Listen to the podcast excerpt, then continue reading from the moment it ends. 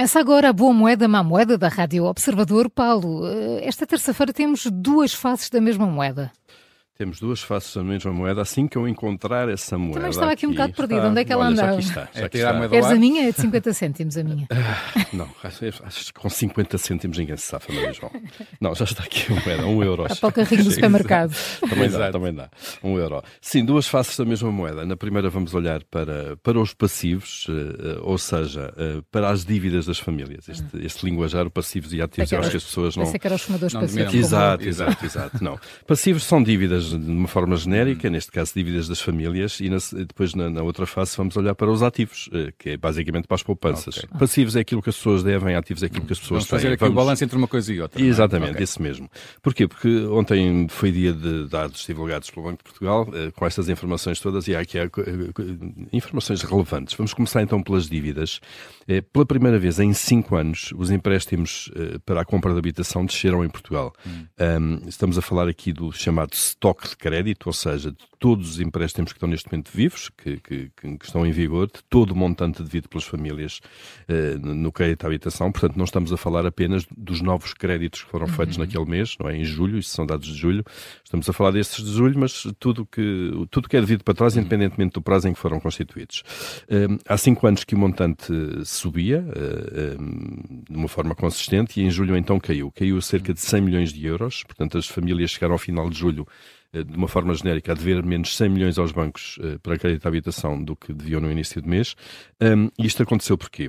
Por dois, dois fatores. Primeiro, o nível de amortizações eh, foi mais elevado, de uma forma genérica, do, do, do que o nível de pedidos de, de crédito, nesses 100 milhões, um, porque houve mais antecipações antecipadas de crédito, eh, isto é, as pessoas mais do que pagar a prestação, eh, decidiram eh, amortizar um pouco mais o crédito, eh, utilizaram, diz o Banco de Portugal, os subsídios de férias para fazer isso.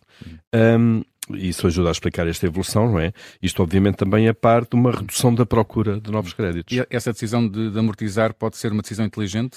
Pode ser uma decisão inteligente, é seguramente eh, com os juros mais elevados na maior parte dos casos. Hum, no fundo, é a melhor maneira de utilizar alguma poupança que se tenha eh, para, reduzir, eh, para reduzir o crédito, porque estamos a pagar agora, as famílias estão a pagar cerca de 3, 4% de juro ao ano. Há um ano não era assim, hum, em alguns casos havia até juros negativos. Agora, com as taxas de juros a 3, 4%, eh, é, é mais inteligente pegar em dinheiro que se tenha de parte para amortizar. porquê? Porque não há muitas alternativas de poupanças que garantam um rendimento superior. Isto é, só se as pessoas racionalmente conseguirem aplicar o dinheiro a render mais de 3 ou 4% é que compensar. Eh, porque senão estão eh, basicamente a pagar um juro maior, quando têm dinheiro de lado a render muito menos, estão a perder dinheiro claro. todos os meses ou, ou todos os anos. E assim ficam a pagar eh, menos, Menos. juros porque o valor do empréstimo já é menor, é isso? Já é menor, Ok. exatamente. Amortizam o empréstimo, deixam de pagar na parte de- referente a essa amortização Hum. os 3 a 4% de juros. Está bem, não tem esse dinheiro de lado, mas também esse dinheiro não estava a Hum. render esses 3 ou 4. É como ter um tanque em que entra água e sai água, se quiserem, não é? Para o nível da água e subir é preciso que a água entre mais do que aquela que sai, basicamente. não? Uh, coisa que com as taxas de juro uh, desta maneira não acontece. Uh, Claro. isto é, nós, uh, está a sair muito mais água, se quiserem, com os juros dos depósitos mais baixos do que, do que entra uh, com os juros de- dos créditos mais altos. Paulo, vamos então ao outro lado da moeda, os ativos, as poupanças, os depósitos. É isso, é tudo, é tudo sinónimo. Um, p- Ontem, nestes mesmos dados do Banco de Portugal, ficámos a saber também que eh, os depósitos dos particulares eh, nos bancos, no- nos particulares famílias, por oposição a depósitos de empresas Uhum, ou de outras instituições, um, eh, estão a subir também há dois meses consecutivos. Eh, Isto depois de, de terem estado durante uma série de meses, cinco meses, no início do ano, eh, a cair. Esta, esta mudança, se quisermos, destes dois meses, últimos dois meses, coincide com, com a alteração que foi feita pelo Governo nos certificados a forro. Lembram-se que foi em junho que o Governo decidiu acabar com a série dos certificados a forro que rendia um juro máximo de 3,5% e iniciar uma nova 2,5%. Atenção, nós sabemos que há aqui uma, uma, uma relação direta. Mas Isto coincidiu no tempo. Coincidiu no tempo. Pode haver aqui uma relação, agora não temos nenhuma certeza disso, eh, até porque o montante que, que tem sido investido em certificados de aforro, mesmo nos últimos dois meses, mesmo depois de, de, de cortado o juro para 2,5%, mesmo assim tem subido. Portanto, uhum. os certificados de aforro continuam a atrair, a atrair aforradores. Eh, e, portanto, não sabemos se este aumento do, do, dos montantes de depósitos está a ser feito, pelo menos em parte, com resgates dos uhum. certificados de aforro. Para, para saber isso, tínhamos que, obviamente isto é uma imagem, tínhamos que marcar as notas Exato, quase para saber, onde é que elas andam. saber se aquelas que, que resultam de certificados de aforro são as que estão a entrar nos depósitos bancários. Isto não é nada a dizer porque é tudo claro. transferências bancárias, é só uma imagem mesmo, uma metáfora. Metáfora. Tenho que dizer isto, senão depois não, não, lá, não, é, não é com dinheiro, as pessoas não andam com dinheiro de um lado para o outro. E não marcam as notas. não marcam as notas. Não, não sabemos. Era preciso fazer algum estudo para perceber se há aqui uma relação causa e efeito. Mas de facto, os dados do Banco de Portugal dizem que no final de julho, uh, cá está, o estoque de depósitos particulares nos bancos já totalizava mais 1,3 mil milhões de euros do que em junho, portanto há aqui uma subida forte. Uh, mais uma vez estamos aqui a falar de estoque de depósitos, isto é, já é o saldo entre entradas e saídas, e novo dinheiro que é colocado em depósitos ou dinheiro que é retirado de depósitos, é todos os depósitos que estão no, nos bancos agora.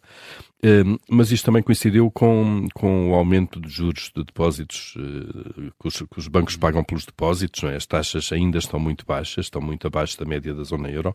Se não me engano, uh, Portugal é o quinto país mais baixo em média nos juros dos depósitos, mas mesmo assim têm subido, porque se nós olharmos para a taxa de juros média dos novos depósitos de, de particulares, ela aumentou em junho, passou de 1,26% para 1,58%.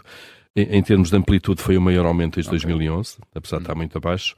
Um, e se as pessoas que estão a fazer estes eh, depósitos têm crédito à habitação, esta pode não, lá está, pode pois não ser uma opção compensa tanto, não é? Exatamente, uhum. lá está, estão a receber, mas vamos imaginar que estas pessoas estão a receber a taxa média, que é 1,58%. Estão a imobilizar dinheiro, a receber 1,58%, mas ao mesmo tempo estão a pagar 3 ou 4% pela casa. Sim. Se não precisam de ter o dinheiro uh, nos próximos tempos, e se hum. podem prescindir dele dessa poupança, mais vale pegarem no dinheiro, amortizarem o um empréstimo e deixam de pagar um juro maior. Coisa diferente é se essas pessoas prevêem ou, querem deixar algum dinheiro mais ou menos disponível de lado e aí fazem depósito a prazo, é? para alguma eventualidade, uhum. fazem depósito a prazo seis meses, um ano e sabem que daqui a seis meses, um ano podem levantar uhum. e podem ter essa liquidez para alguma eventualidade se não precisam ou se não prevêem vir a precisar disso. O mais inteligente, de facto, é amortizar eh, crédito à habitação. Ganha-se mais com isso. É, Obrigada duas fases. Uma moeda só tem duas fases, para ir Estava à espera só que tu concluísses mesmo.